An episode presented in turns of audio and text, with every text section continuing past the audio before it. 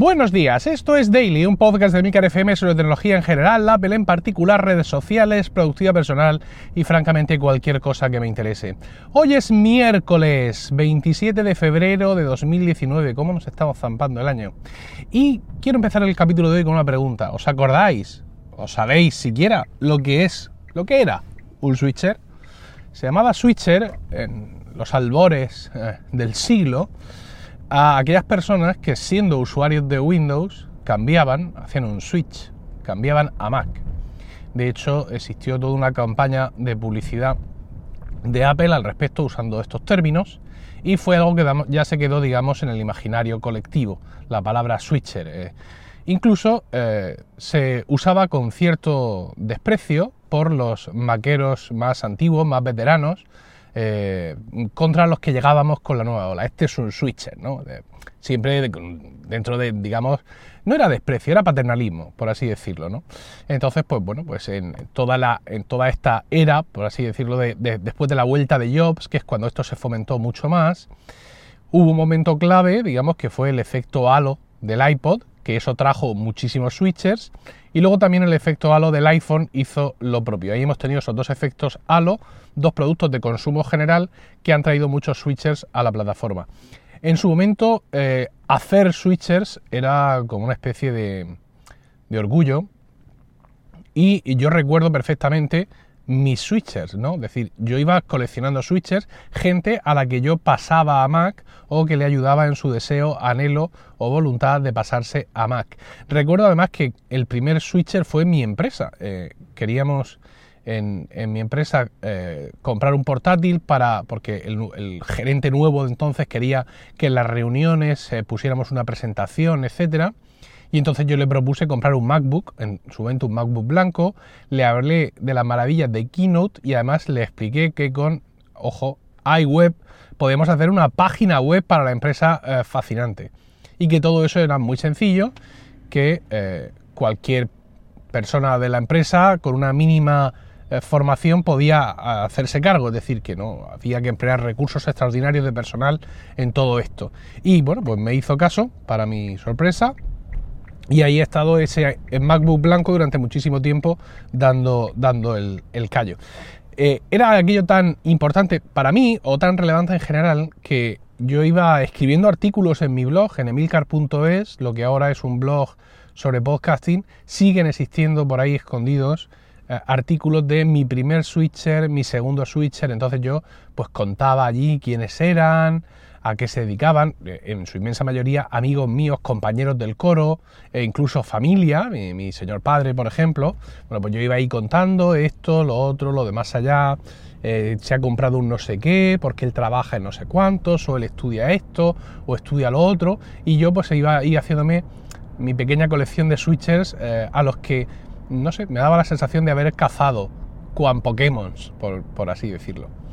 En estos días, del Mobile World Congress, he escuchado y leído, o solo he escuchado o solo he leído algo, a Alex Barredo en Mixio comentar que eh, Sony ha presentado un teléfono fantástico, un Sony Xperia creo que 1 o M1, y comenta eh, Alex que Sony ha reiniciado la nomenclatura de sus teléfonos y que es para, para él el ganador sin duda de, este Mobile World Congress, porque es un teléfono fantástico, eh, más allá digamos de las excentricidades o apuestas a futuro de los plegables, parece ser que Sony ha hecho un grandísimo trabajo con el teléfono, etcétera, eh, etcétera. Es como supondréis un móvil de, Android. Me ha llamado la atención, quiero echarle un vistazo eh, despacio a todo lo que han publicado en los blogs, mm, para comentar un poco seguramente el viernes en miscelánea, el cómo se contrapone digamos, la innovación, aunque sea no solicitada, de los plegables contra lo que parece ser que es la perfección de lo que ya teníamos, que podría ser este teléfono eh, de Sony. Pero he estado pensando, eh, ¿y qué? ¿No? Es decir, ¿qué puede suponer esto? Eh, ¿Qué switchers hay ahora?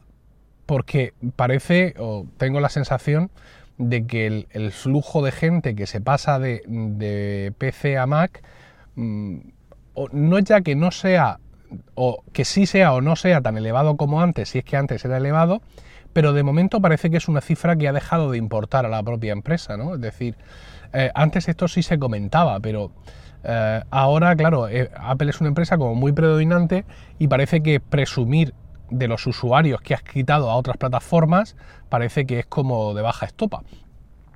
Entonces no, conocemos esto más allá de las sensaciones que cada uno tenga en, el entorno, porque claro, ahora mismo lo que importa, incluso herido, es el mercado de telefonía móvil. Pero ¿existen los switchers en el mercado de telefonía móvil? ¿Existe realmente alguien que usando Android eh, a tope se pasa a iPhone? ¿O alguien, todavía creo más difícil, que usando iPhone se pasa a Android? Y digo todavía más difícil porque creo que sigue existiendo en el imaginario colectivo que el iPhone es un teléfono mucho mejor, eh, estoy hablando de, la población civil, y que no me compro un iPhone porque no tengo dinero o porque no tengo ese dinero, por así decirlo.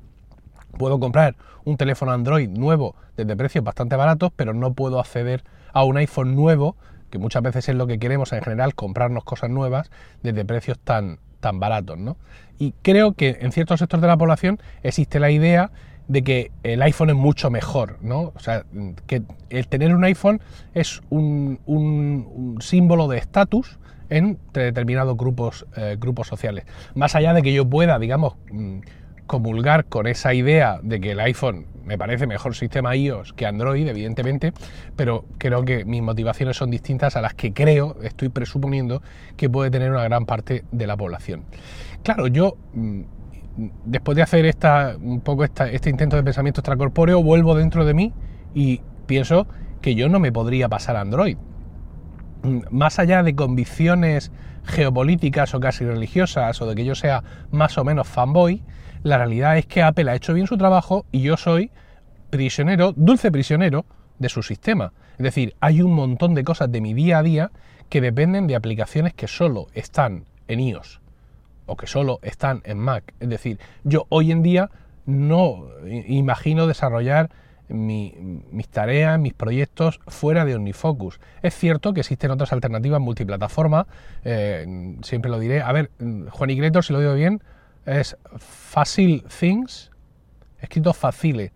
Ya no sé, Igretor, te necesito conmigo aquí cada mañana haciendo el podcast, por favor es Facile Things, lo he comentado muchas veces, para mí sería la alternativa si OmniFocus no existiera, pero ahora mismo no solo por OmniFocus, eh, sino por un montón más de aplicaciones, Fantastical, etcétera, yo me considero prisionero, dulce prisionero del sistema iOS. Y claro, tiendo a pensar que a todo el mundo le pasa lo mismo, que tiene que existir un porcentaje muy pequeño de la población que sea capaz de alternar entre iOS y Android con cierta ligereza y que además ese porcentaje de la población está compuesto básicamente por periodistas tecnológicos. El propio Alex Barredo, al que, el que he citado al principio del podcast, y otros muchos, pues que incluso reciben teléfonos por parte de las marcas, pues claro, ahora esto llevo este Samsung, ahora llevo este Sony, por ejemplo, ahora estoy con el Huawei, ahora mm, me ha llegado un Xiaomi, también lo estoy probando, también es parte de su trabajo, ¿no? El tener la mente más abierta. Pero para el usuario final, no tengo claro eh, que sea tan fácil o que sea tan posible subir y bajar.